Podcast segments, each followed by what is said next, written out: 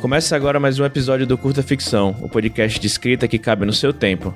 Eu sou o Thiago Lee e hoje a gente está continuando nossa série de episódios sobre escrever ficção especulativa, fantasia, ficção científica e horror no Brasil, né, de uma forma brasileira e tentando entender aí com vários convidados e várias convidadas o que significa, né, escrever a brasileira, né? E a convidada de hoje, ela, ela que é escritora, é pedagoga, ativista social, e, enfim, ela escreve no, né, principalmente ficção científica, ficção especulativa, cyber, cyberpunk, é, afrofuturismo. Bom, vou deixar que ela se apresente melhor aqui. É a Lu Anzaila. Lu, muito obrigado por aceitar o convite aqui. Pode se apresentar melhor aí para o ouvinte. Olá, gente. Aqui é a Lu Anzaila. Eu sou pedagoga e escritora futurista e especulativa. E eu tenho aí as minhas obras, a Duologia Brasil 1408, Sancofia e Segum, e outros contos escritos. Então, siga as minhas redes sociais e vocês vão conhecer mais. E para a conversa. Os links daqui da, das redes sociais dela vão estar todos na descrição do episódio, então depois vocês podem, podem ir lá e conferir. Bom, Lu, a proposta aqui desses episódios que a gente está trazendo, acho que esse aqui é o terceiro, né? A gente já trouxe né, outros, outros convidados aqui para falar sobre escrever no Brasil, escrever a brasileira. E eu vi que seus textos, né? Eu estou inclusive com, com aqui do meu lado de um, de um conto seu de um, uma coletânea chamada Vislumbres de um Futuro Amargo, com seu conto Eu Algoritmo, e eu vejo que seu texto, seus textos eles falam muito sobre futuro, mas eles falam também sobre presente e sobre passado, né? Né? A gente fala sobre, fala sobre futuro, especulando sobre, sobre futuro, né? Que é uma das coisas que a ficção científica faz. Mas fala muito também sobre o presente do Brasil, né? Fala sobre, inclusive, na, na situação que a gente está passando aqui no Brasil, né? Que, que é um, um, um, presente muito, muito difícil, muito complexo. E fala também sobre o passado, quando fala sobre sobre né, é, essa a, a cultura que, que, que, se trouxe do, do, do Brasil do passado, quando fala sobre ancestralidade, e o que é que você, o que é que você, você diria que, que tem de, de, de específico assim do Brasil quando você vai tratar é, do, do, dos temas que você trata? É que você trata sobre vários temas clássicos na ficção científica, né? Sobre inteligência artificial, sobre robótica, né? O que é que você acha que tem peculiar do Brasil nesses temas quando você vai tratar nos seus textos? Olha, eu acho que o que tem de peculiar é a gente compreender qual, qual é a nossa forma de contar essas narrativas porque é uma coisa que eu acho muito interessante que às vezes as pessoas parecem que criam um estranhamento é, com, com, com um pensamento de tecnologia, ficção científica, muitos, outros mundos dentro da realidade brasileira. E eu acho que isso é uma questão de não olhar ou não conhecer a sua própria realidade do que é essa realidade brasileira que é uma realidade de muitos povos que vieram para cá. É uma realidade que tem uma visão diferente, que tem é, suas superstições, que tem várias histórias. Então, e a gente também normalizar, eu acredito que, não sei se é normalizar ou olhar de uma forma diferente, é que a gente tem uma estética também de construção. Eu acho que essa questão também foge muito da nossa experiência. Então, você, ao mesmo tempo que a gente diz que o Brasil é um país de escape de, de, de cabeças que pensam, que vão para outros lugares para poder conseguir construir, trabalhar com tecnologia, ciência, ao mesmo tempo a gente olha para o Brasil e não consegue ver aonde a gente pode colocar esse, esse lugar da tecnologia na nossa realidade. Então, eu acho que essa questão ela precisa ser naturalizada, né? É, é, é, é mudada, porque muitas vezes a gente é, combina isso a classe social mais altas e como se outras pessoas não pudessem contar histórias, outras pessoas não lidassem com tecnologia. Então, eu acho que isso é uma mudança de perspectiva também. E ter outras pessoas contando essas histórias também traz uma diferença nesse campo. Então, eu acho que é a questão realmente da gente é, ter um, um público aí que está construindo uma nova estética, um público que está absorvendo essa nova estética. Então, acho que é uma coisa que vai se, se assentando a partir das, das gerações seguintes, vai ficar mais efetivo. Eu acho, eu acho interessante que você falou, porque no episódio anterior é, vieram dos convidados, né, o Rafael Fernandes e a J. Oliveira, e eles falaram isso também sobre, né, eles como duas pessoas que viveram a vida inteira em, em periferia, em quebrada, e eles falam que não há nada mais cyberpunk aqui no, no Brasil do que a periferia, né, que as pessoas fazem muito com pouco. a tecnologia ela está inserida no, no, no, meio do povo, mas de uma maneira muito diferente de como a gente vê, talvez, em, em classes sociais mais altas ou em países mais ricos, em que né, a, a tecnologia ela, ela tá mais integrada, ela é mais limpa, digamos assim, né, diferente de, de do que uma pessoa que, que tá numa, numa periferia aqui no Brasil, que às vezes tem um celular, um celular mais, mais barato, ou que né, consegue fazer muita coisa com uma, uma, tecnologia que, que às vezes não é a, a ponta de linha, né? E aí, é, pode falar. Não, é, é essa é a questão que a gente fala do cérebro. Acho que a gente tem duas perspectivas de tecnologia. Tem aquela tecnologia que é para comodidade e tem aquela tecnologia que é para sobrevivência.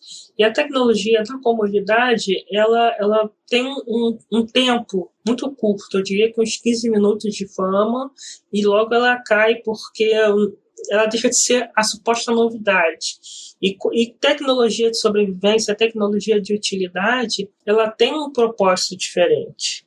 Ela tem um, uma intenção diferente. O que é, por exemplo, um robô conversando?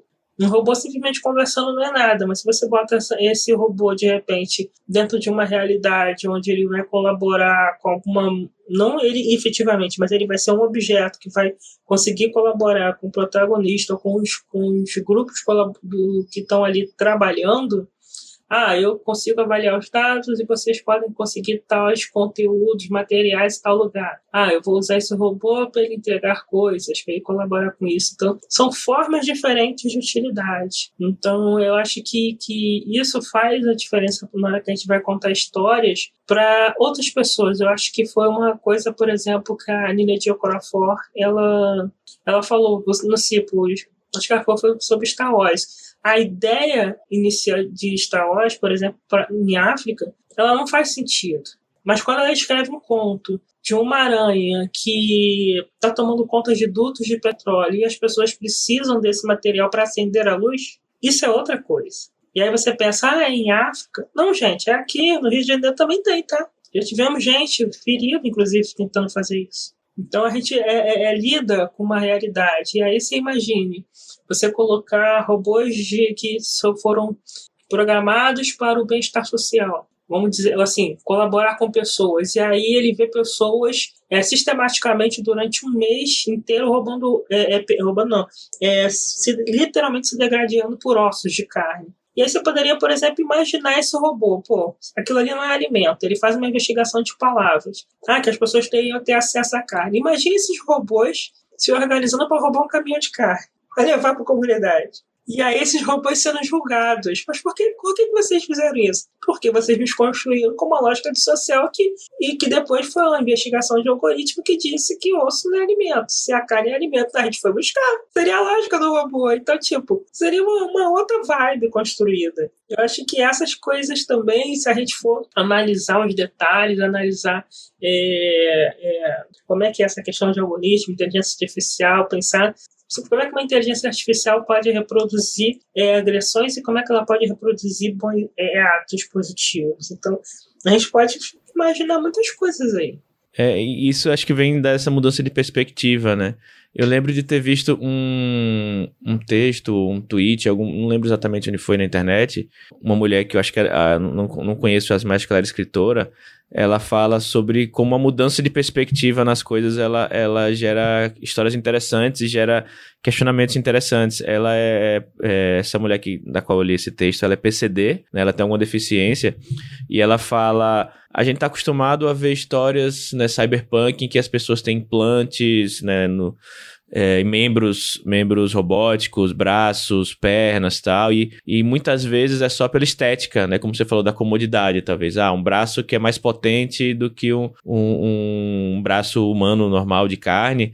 Só que ela fala, tipo, quando eu penso em, em um futuro em que tem, tem membros né, robóticos, né? Eu penso num, num, num, implante cibernético que é controlado por uma mega corporação e talvez eu tenha que pagar mensalidade para ter esse braço. Se eu não pagar a mensalidade, o braço vai ser desativado pela corporação, sabe? Então, então ela, ela fala, tipo, quando você, é, tipo, é porque a minha realidade é eu tenho que pagar para poder me locomover, né? Acho que ela, não, não sei se ela anda numa cadeira de rodas ou em, em, em outra, de outra forma, mas ela falou, uhum. tem que pagar mais do que as pessoas para poder me locomover na cidade. Então, quando eu penso num, num, implante cibernético, eu não penso num implante legal que vai ter uma arma, vai ter um, um coisa, eu penso em, em, tá, quanto é que eu vou ter que pagar para ter esse implante? Se eu deixar de pagar, se, será que tiver uma atualização e ele, ele, ele falhar, né? Será que eu vou deixar de, de poder me locomover pela, pela cidade, né? Então, essa diferença de perspectiva criando histórias interessantes, assim, né? Sim, isso aí, se a gente pensar bem, faz muito mais sentido dentro do plano do mercado, do capitalismo, do que você conseguir comprar um, um objeto desse tamanho,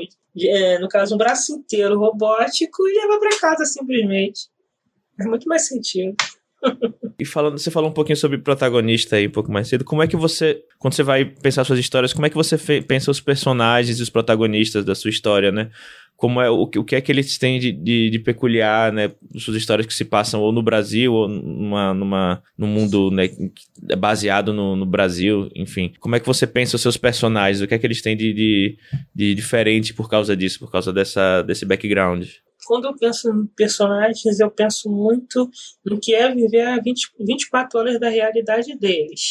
O que, que é essas 24 horas? A partir do momento que ele acorda, qual é o primeiro pensamento dele? Eu possa respirar, o ar tá, tá a qualidade do ar tá boa, ele já acorda com, com o som de um, de um despertador que avisa que daqui a uma hora ele precisa descer para trabalhar. É um dia de descanso. Como é que é essa realidade dele? E essas coisas para mim vão se construindo aos poucos, né? Um pensamento aqui, um pensamento ali, uma pesquisa.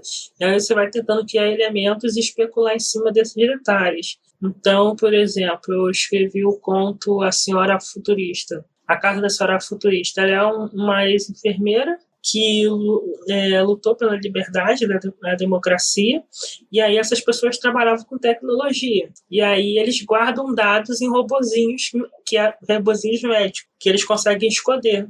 E aí essa personagem que é a menina que ela conhece, ela conta para ela as superstições, as coisas que as pessoas acreditam, né, é, é, ah, de vultos à noite na comunidade, que são histórias. Essa menina gosta de ouvir e de ouvir as histórias antigas dela. Então, quando ela deixa para ela como herança uma caixa, ela está entre a experiência da descoberta e o descer para participar dos trabalhos é, operários é, de reciclagem.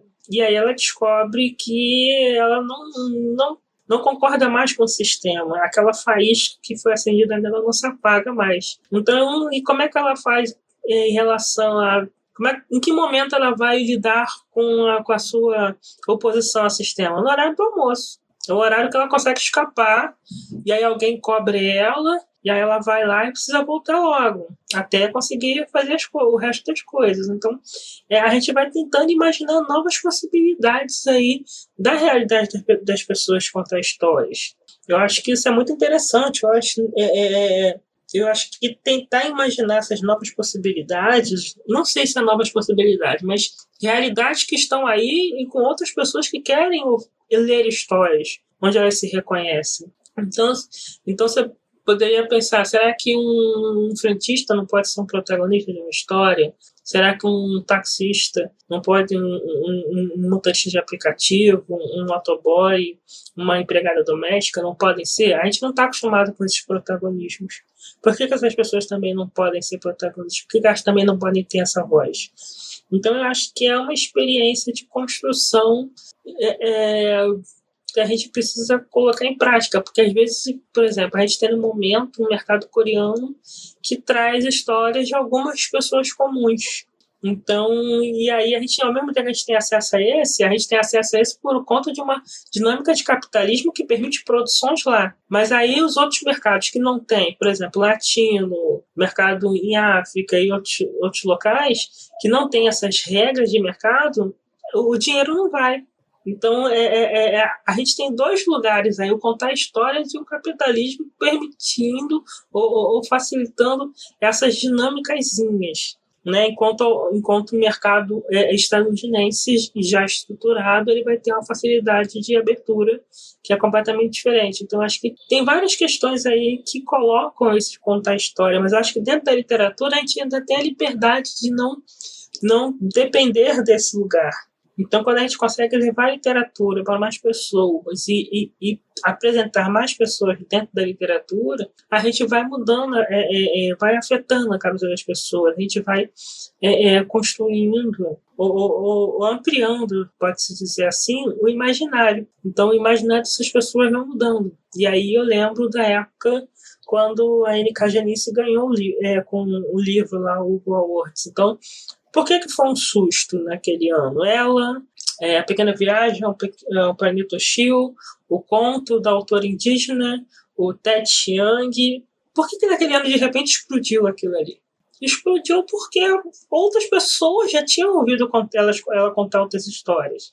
Ela já tinha um livro, dois livros do TED, já tinha outro, a Beth, já tinha outro. Então, quando isso veio, é, veio com um novo público querendo premiar uma outra, uma outra seara de livros. E aí, daí para frente, a coisa teve uma mudança de figura que, que, que se priorizou até hoje, e vai ser assim. Então, eu acho que isso aí é uma, uma construção de imaginário que em mais de 10 anos aí a gente vai ter até mudanças, inclusive, acho que prêmios, é, é, proje é, projetos não, é acesso a, a, a, apoios financeiros, eu acho que isso vai realmente para a gente construir até um mercado mais profissional também. Eu acho que essa também é uma questão que está vindo com, com essas gerações aí, com esses pequenos editores que estão querendo construir e pagar as pessoas. Eu acho que essa transparência também faz parte do processo da gente conseguir é, manter, se manter. Você falou agora de, né, de vários autores, né, Jameson, por exemplo, Beck Chambers,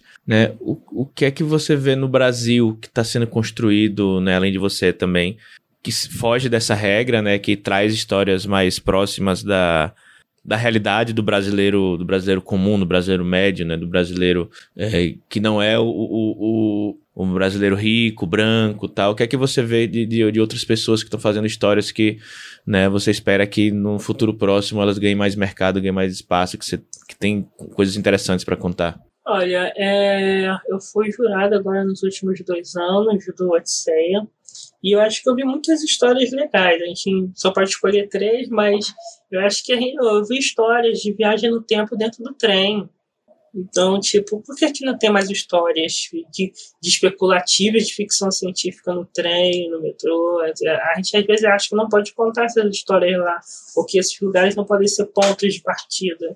Tinha história de você é, lidar com a questão do psíquico da, do, do personagem, como é que ele, de um momento de, de, de esperança, em 10 anos, praticamente está no, no buraco é, é, é, é só uma questão pessoal, é uma questão política. Eu acho que são pensamentos diferentes para protagonismos e que envolvem a ficção científica. O personagem está lidando com o seu outro personagem através de uma máquina que está contando, que está assim, permitindo esse contato. É, a Kinaya, por exemplo, trouxe uma história que se passa no Nordeste. E aí as pessoas querem saber onde é que foi parar o Zombie, o que aconteceu com ele, o que, o que estão fazendo com as pessoas desaparecidas. E aí tem o, o Jim, que também, o Jim que escreve várias outras histórias diferentes, o acampamento monstro. É, você tem um autor brasileiro escrevendo uma história de acampamento monstro no Brasil. Então é, é algo diferente. Você tem o Alê escrevendo a história de rapaz, de adolescentes, rapazes que têm um, uma dinâmica com velocidade, aí ele traz o RPG para essa história.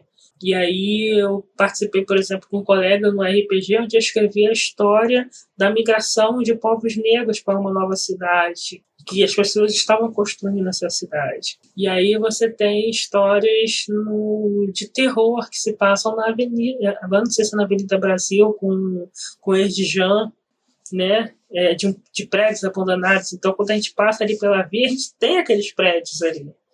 Então, são pessoas que estão contando histórias diferentes. Tem Sandra, tem Ogan, é, tem. Acho que a gente está com uma dinâmica interessante, até mesmo de discussões de corporações. Então, como é que é essas corporações se chamarem família se, se chamarem um organismo?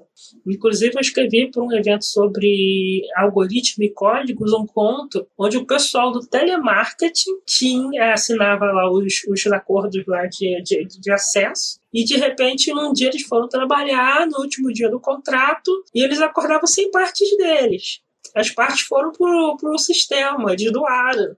Eles assinaram aqueles, aqueles, aqueles, aquelas atualizações de aplicativo que a gente vai receber, né? a gente só vai dizer aceito para poder sair logo da tela.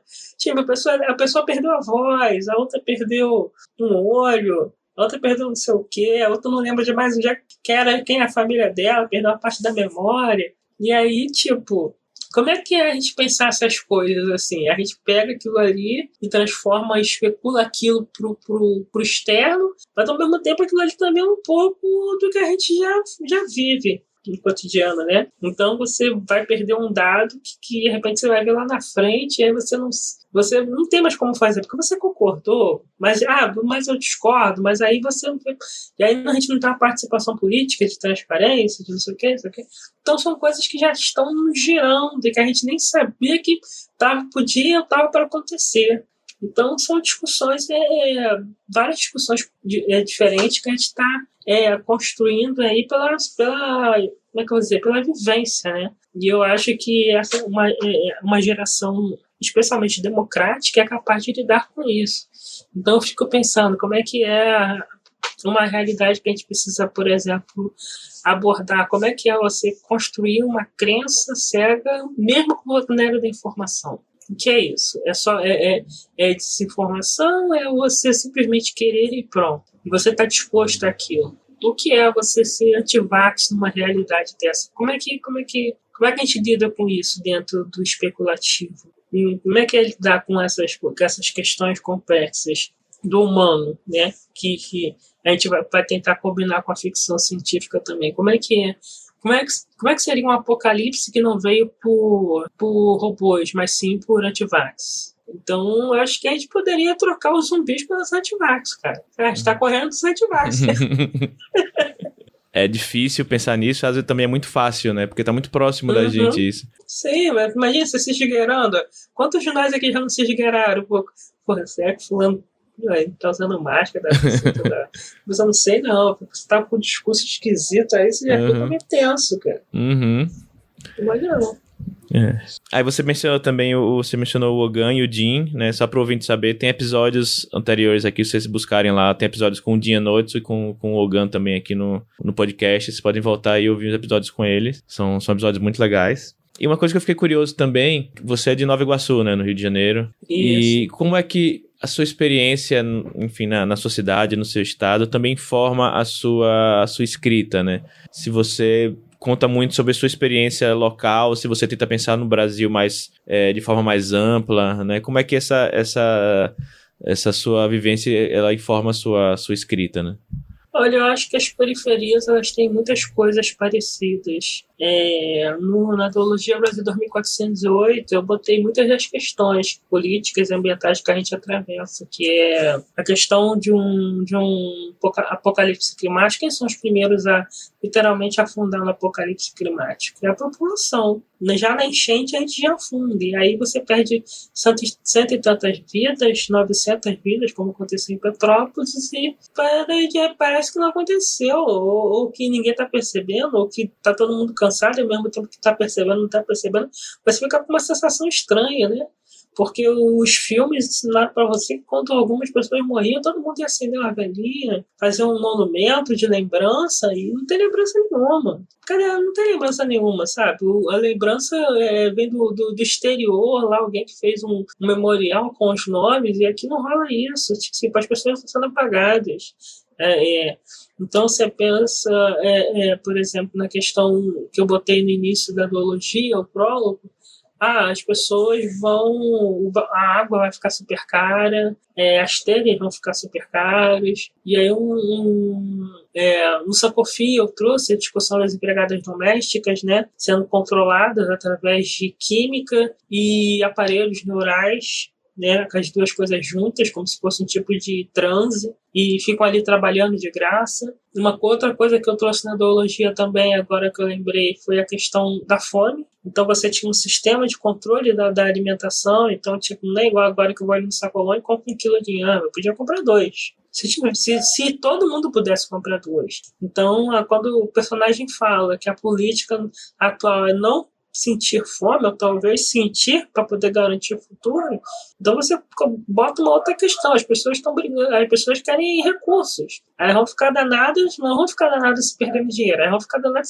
se não tiverem recursos. Se o cartão dá de comprar comida, que dá pau. Então é, a gente vai é, discutindo outras prioridades. Aí já no segundo eu trago a questão é, da poluição, do como é que é você imaginar que o capitalismo também vai trabalhar em cima do lixo da reciclagem. Pessoas vão, vão, vão se intoxicar com isso, isso vai virar um sistema, literalmente. E aí você vai ter um, vai, precisar de um, de uma junta de pessoas para poder impedir essas coisas de acontecer. Eu acho que são várias questões colocadas e aí eu misturo dentro da minha experiência, da, da minha experiência com a ancestralidade africana e negro-brasileira e afro-brasileira também, a, a, diferença, né? Como é que, como é, que é, é, importante a gente reconhecer no ambiente a necessidade dele, porque sem o ambiente a gente não respira. Você pode ter o, o, o, a casa mais linda, mas se aquilo parecer um forno por dentro de tão quente, o que, que você vai fazer? Você vai sair, você vai para o ambiente, você vai lá para fora, para respirar, para sentir o fresco, vai se enfiar embaixo de uma árvore.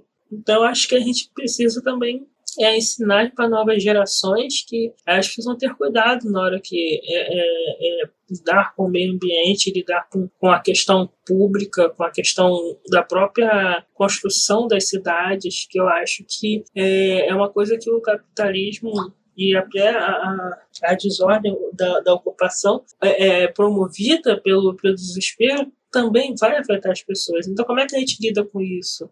Eu tenho um ponto, por exemplo, que eu botei uma aranha para entregar por, causa dos, das áreas íngremes e das escadas. Então, ninguém queria subir lá para ficar lá todo, o tempo todo entregando. Então, essas aranhas é que vão nos centros de, de, de, de, de cargas e entregas, elas são é, preenchidas com os endereços de GPS, que tem lá o sinalizadorzinho, e elas vão sair entregando as coisas das pessoas porque é uma outra mudança. Então, é pessoas menos cansadas, pessoas.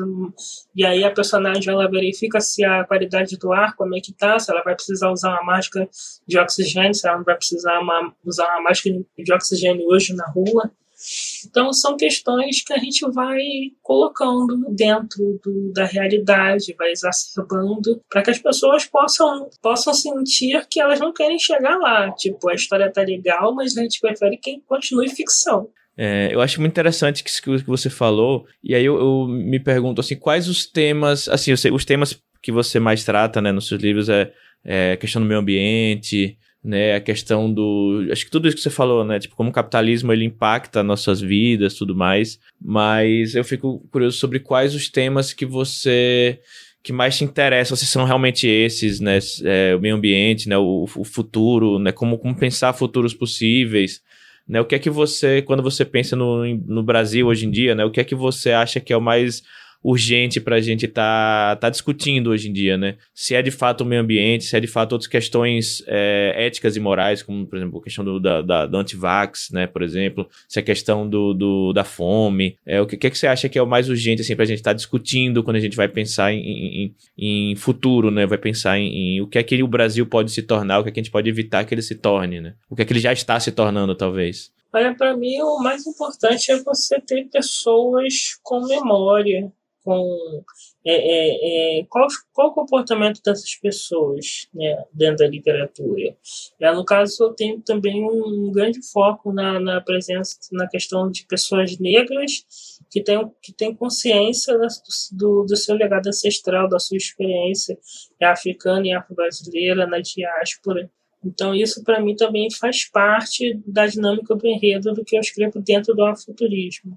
Mas eu acho que, de modo geral, histórias também externas que me interessam tem a ver com como as pessoas lidam com as coisas. Eu acho que isso também é uma questão da filosofia africana. Então, você é, é o, o, mal não está é, num lugar estranho, ele está nas pessoas. Então, é, é, isso, as coisas que dão certo ou que dão errado são das pessoas. A gente vai falar de robôs que fazem isso ou aquilo, algoritmos que fazem isso e aquilo. Começou com pessoas. É, você vai discutir fome, começou com pessoas. Você vai discutir pessoas que têm, vão ter que pagar mensalidade para usar braços robóticos, vão discutir com pessoas, vão ter jogos de controle para que os grupos fiquem se acirrando. Novamente, a gente tem pessoas, porque se elas não tiverem é, consciência do que está acontecendo, elas vão ver que o inimigo não está nem, nem, do lado de cá, nem do lado de lá. Está no meio, fazendo os dois se degradearem. Então, eu acho que a grande questão que a gente coloca é, na literatura e discute é o comportamento das pessoas. Como é que é você é, imaginar, eu acho que para mim também faz parte disso, é não ter, não é aquele personagem malvado vilão de, um, de uma dinâmica de historinha de criança que você precisa exacerbar para poder se construir. Mas como é que é essa coisa no cotidiano? Também. Você pode ter um símbolo maior, mas esse símbolo maior ele tem vários outros menores sustentando ele. É um sistema. Não é uma coisa que, que, que deu lá em cima e o resto não é, tá chocado. Não é bem assim. Eu acho que nunca foi assim, na verdade. Então, eu acho que essa questão de a gente conseguir envolver pessoas perceber é, as questões nas pessoas, comportamentos, práticas, eu acho que sempre tem um, uma dinâmica muito muito interessante. Por exemplo, na Genice, quando ela escreve, quando ela escreve o, livro sobre as cidades, né, que cada personagem é uma cidade, ela lida ali com o modo das pessoas através da personificação das gavinhas, que são esses ramozinhos que vão dando nas pessoas. Umas têm mais, outras têm menos, e quanto mais elas têm, mais elas são racistas, mais elas são homofóbicas, mais elas são transfóbicas, mais elas querem o mal dos outros. Então, como é que é a ocupação da cidade também que ela coloca? E aí, por exemplo, no segundo eu já trago isso já de uma forma um pouco mais diferente. Eu lido com personagens que vão que vão lidar com essa com esse personagem que ele é capaz de apagar, matar a essência da pessoa e, e, manter o corpo vivo. Só que esse corpo vivo sem essência, ele, ele se autodestrói ele, a, a pessoa se mata porque ela ficou vazia, ela sabe que está faltando algo que é importante para ela existir, que ela perdeu um sentido. Então, esse personagem, ele, ele, ele vai lidar com corporações que vão pagar para que ele faça isso no Brasil, que ele faça isso com os líderes comunitários, que ele faça isso com os ativistas. E aí, para que ela possa ganhar dinheiro. Então, eu acho que é, uma, é também uma discussão como é que é, é, é essa, essa energia nossa de dentro, não sei, é, é, energia não, essência, como é que é a gente conseguir manter essa essência de, de, de, de resistência, de luta de cotidiano, é, é, é, diante das coisas. Eu acho que essas questões também são absolutamente pertinentes. E aí a gente vai colocar desenhadas através de gavinhas, através de visões, através de, de distorções no tempo. Um vai lidar com o outro para avisar de alguma coisa. É, como é que vai ser essa questão de fulano botar mensalidade do seu próximo robótico, vou ter que pagar cartão de crédito, já estou desesperado porque eu não sei como é que eu vou virar, como é que eu vou chegar no sábado se eu não pagar até quinta-feira. Então, acho que são questões que a gente vai percebendo e, e, especulando. Eu acho que o especular da ficção científica, da fantasia, do terror, do terror social, eu acho que são todas essas coisas, né? Quando a gente pensa, quando você pensa nas novas roupagens que as pessoas trouxeram para os zumbis, mas se a gente tivesse é, essas pessoas de uma forma menos é, é, é, é ao mesmo tempo que a gente tem elas de forma imediata, como pessoas que poderiam destruir a sua, a sua humanidade, porque elas não têm mais, a gente poderia ter isso de uma forma menos, chama, menos é, drástica, e ainda assim elas seriam agressivas e perigosas para sua existência. Então são várias questões que a gente vai aí brincando, é, mas ao mesmo tempo falando sério, né, sobre pessoas. É, achei muito interessante sua, sua resposta que, que eu acho que é, é o forte da tanto da especulação e da, da literatura em geral, né? Eu, eu perguntei para você os temas da, da, da, sua escrita, né? Se é meio ambiente, se é moral, se é enfim, capitalismo, e você me respondeu que na verdade é as pessoas, né? E eu acho que isso é interessante, que se você, você quando você foca nas pessoas, na interação entre elas, né, você pode extrair qualquer tema daí, né? Seja um tema de distopia, seja um tema cyberpunk, seja um tema de fantasia, né? Então eu acho que é, é muito interessante essa resposta que quando você, né, você, você entende a interação entre as pessoas, você entende como é que se formam esses temas, como você falou, né? O mal não tá né, lá em cima, o mal tá misturado entre as pessoas também, né? Então, acho que eu tenho mais, só mais uma ou duas perguntas antes da gente, da gente finalizar. E eu queria, eu queria saber de você um pouco sobre quando você fala da, das pessoas, né? E, enfim, aí você daí você deriva seus temas através dessa interação entre as pessoas, né? Como é que você como é que você vê? E aí você falou de várias, né, várias dinâmicas diferentes, né? E você falou sobre até a questão do ah, como é que eu vou pagar o meu braço robótico? É cartão de crédito? É dinheiro? que é? Eu até lembrei, eu até lembrei um, um, caso né, recente comigo aqui em São Paulo, né? Durante a pandemia eu passei um, um bom tempo sem pegar transporte público, né? É, até por causa da, né, ficando em casa, tudo mais. E aí quando eu precisava sair, eu, eu tentava dar um jeito de não, não ficar no, né, ao máximo que podia, não pegar um transporte mais lotado, tal. E aí quando eu fui voltar, pegar um, um, metrô pela primeira vez, né? Depois que né, começaram a, a ficar um pouco mais tranquilo, comecei a usar máscara melhores e tal não tinha dinheiro né, em espécie, porque não estava usando dinheiro em espécie para nada, estava usando né, o cartão, né, ou a transferência, alguma coisa assim, o, o próprio Pix, né, que nasceu tudo mais. E aí eu fui pegar o metrô, e aí eu vi que o meu cartão do, do, do metrô estava expirado, não, não, não tava conseguindo usar mais porque eu não fiz uma biometria, não tirei uma foto, alguma coisa do tipo assim. E não tinha mais o, a pessoa que fica vendendo lá para você o, o bilhete, né? Porque tinham, tinham removido as pessoas é, fisicamente para vender o bilhete e eu não conseguia recarregar meu cartão porque no sistema não funcionava. Enfim, ou seja, eu, eu, precisava, eu precisava me locomover, mas eu não tinha os meios tecnológicos para isso, né? E, e, aí eu fui sacar dinheiro, mas eu não tinha como pagar em dinheiro vivo porque não tinha mais o atendente lá. E eu falei, tá, como é que eu, como é que eu né, pago para poder me locomover, pegar um transporte para poder ir fazer meu, meus afazeres, né? Então acho que nesse no, no cotidiano a gente já, já vê coisas, né, distópicas, coisas, né, cyberpunk, assim, de tipo, tá, eu, tenho, eu, quero, eu quero pagar, como é que eu posso pagar? Eu preciso de um cartão, preciso de um, de um, de um celular, preciso de um, de, um, de um dinheiro, o que é que eu preciso fazer, né? E de onde é que você tira as suas inspirações, como é que você vê as suas inspirações do cotidiano, assim, para essas, pra essas é, situações, assim, né? Além, de, além do, dos temas grandes de, de não, o capitalismo, ele, ele, ele tá oprimindo a, a, as pessoas, a, os meus, tudo mais, mas como é que você puxa do cotidiano suas, suas inspirações para essas, essas interações entre as pessoas. Né?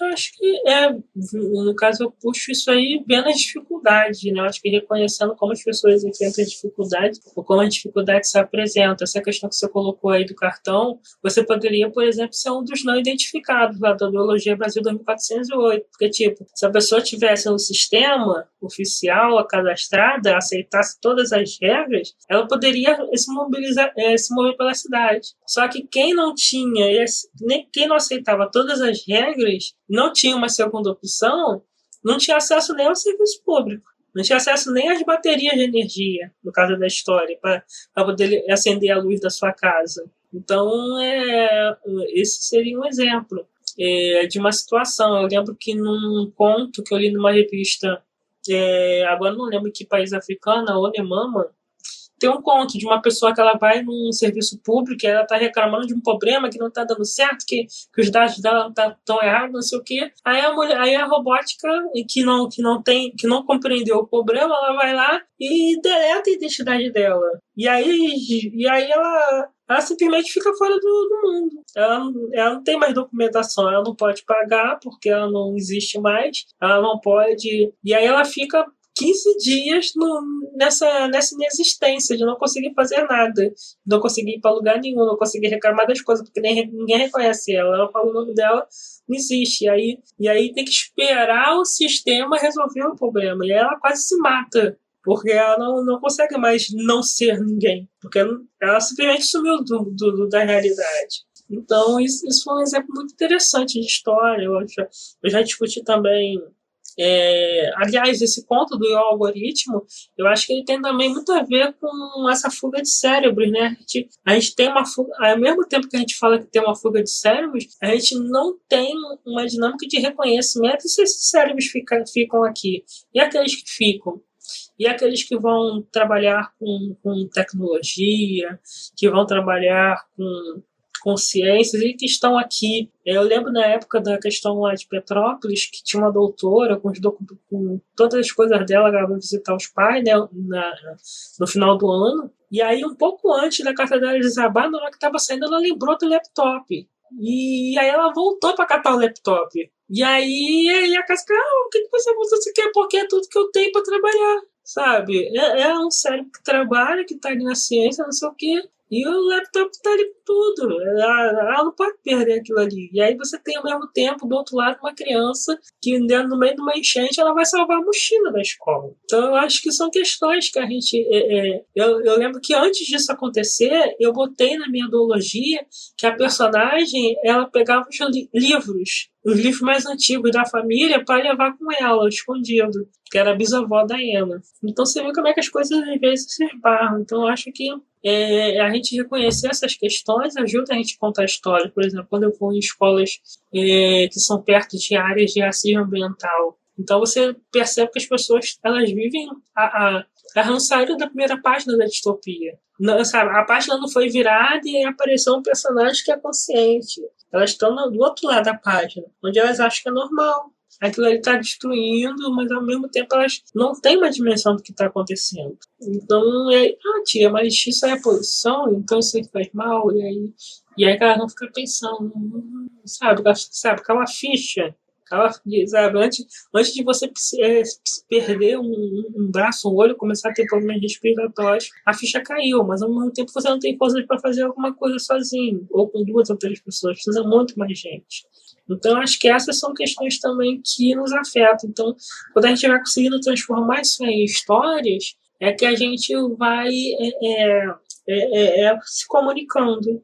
E aí eu tenho uma dinâmica um pouco mais específica nas minhas histórias de afrofuturismo, onde eu geralmente trago elementos de alguma coisa que tem a ver com as nossas histórias, com, as, com a questão das experiências negras, então, tipo, o símbolo do Sankofa, que a gente conhece muito aqui no cotidiano, uma pessoa vai mandar aquilo ali como um, um presente, e aí, a partir do exato momento que ela recebe aquele presente, um anônimo com aquele símbolo vai falar com ela e vai avisar: olha só, você tem tanto tempo para fugir daí.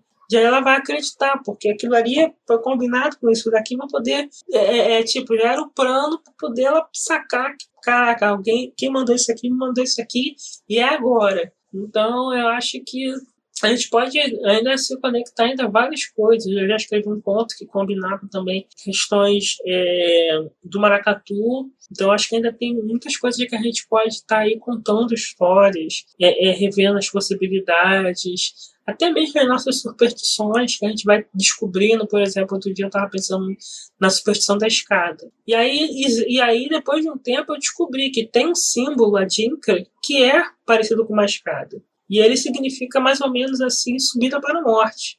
Então, você, então não, é, não é um motivo solto você não querer passar embaixo de escada.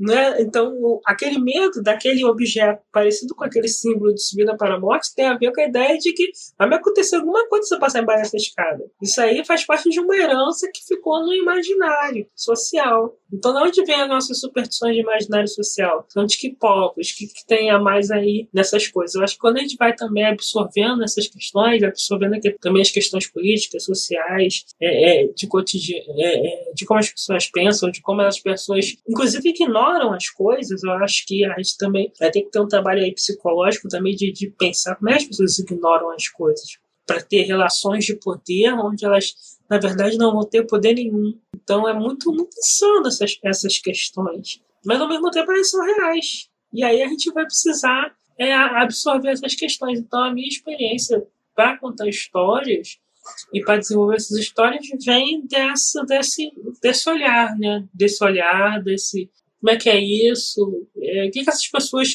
comentaram? Eu acho que na internet agora isso permite muito que a gente aprenda como é que as pessoas comentam e comentam essas coisas? Acho que quando a uhum. gente vê isso, a gente aprende mais também. Ah, com certeza. Eu acho que, que é bem poderoso essa. Né, a gente falar sobre isso, né? E, bom, eu acho que chegamos aqui ao final, então, da, pelo menos da minha, das minhas perguntas. Aí eu, eu abro um espaço aqui para você, enfim, se você tiver alguma outra, alguma outra mensagem para passar, alguma, alguma, algo a falar, e fazer seu jabá, dizer onde é que, né, dos seus livros, onde é que as pessoas te encontram, se tem alguma coisa que tá vindo por aí, né, enfim, algum evento, né, o, o espaço aqui é seu para você, você falar o que, o que bem desejar. Olha, eu estou aí em novembro na Bienal da Bahia, Salvador, e na Flip. E também tem um evento, é, Wired, que é um evento de tecnologia que vai ser no Planetário da Gávea, Rio de Janeiro. Então, logo nas minhas redes sociais vão ter mais informações sobre as atividades aí. E eu convido as pessoas a ler, ler, né, é, é, é, conhecer um pouco mais dessa literatura especulativa negra, futurista que eu escrevo. Então, nas minhas redes sociais, que tem o nome Luan Zylo, as pessoas podem encontrar contos, elas vão encontrar ensaios também. É material que vai possibilitar que elas conheçam né, a minha literatura, conheçam o que eu tenho escrito.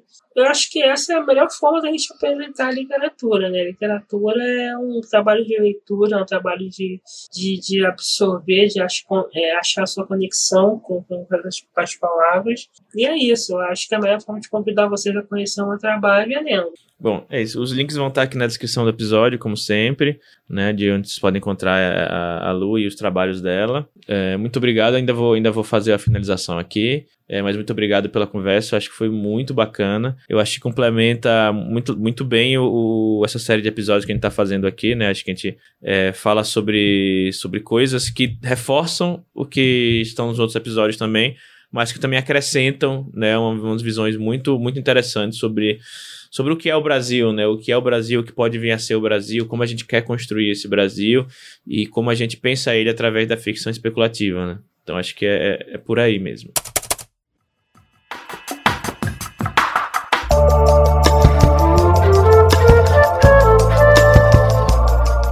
Para finalizar, então, aqui, eu quero fazer o agradecimento aos ouvintes, é, como sempre, como é de praxe aqui. É, então, muito obrigado a quem ouve a gente, a quem apoia a gente, a quem tá sempre né, compartilhando nas redes sociais. Posta para os últimos episódios tem sido muito legal, muito, muita gente comentando na, nas redes. E então, eu queria fazer aqui só o agradecimento nominal aos nossos apoiadores lá do Catarse, através da a partir do nível novela em diante. Então, são eles.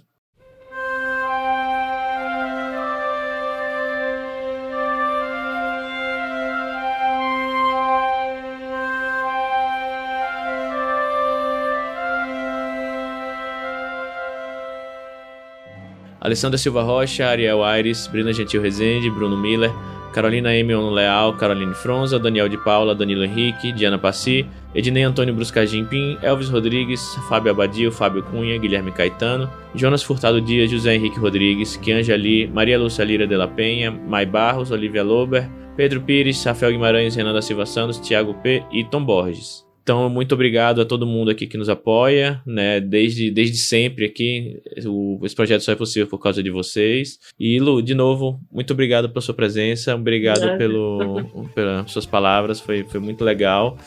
Então é isso. É, a gente se vê no próximo episódio. E até mais, gente. Tchau, tchau e obrigado outra vez, Lu. Tchau, até mais.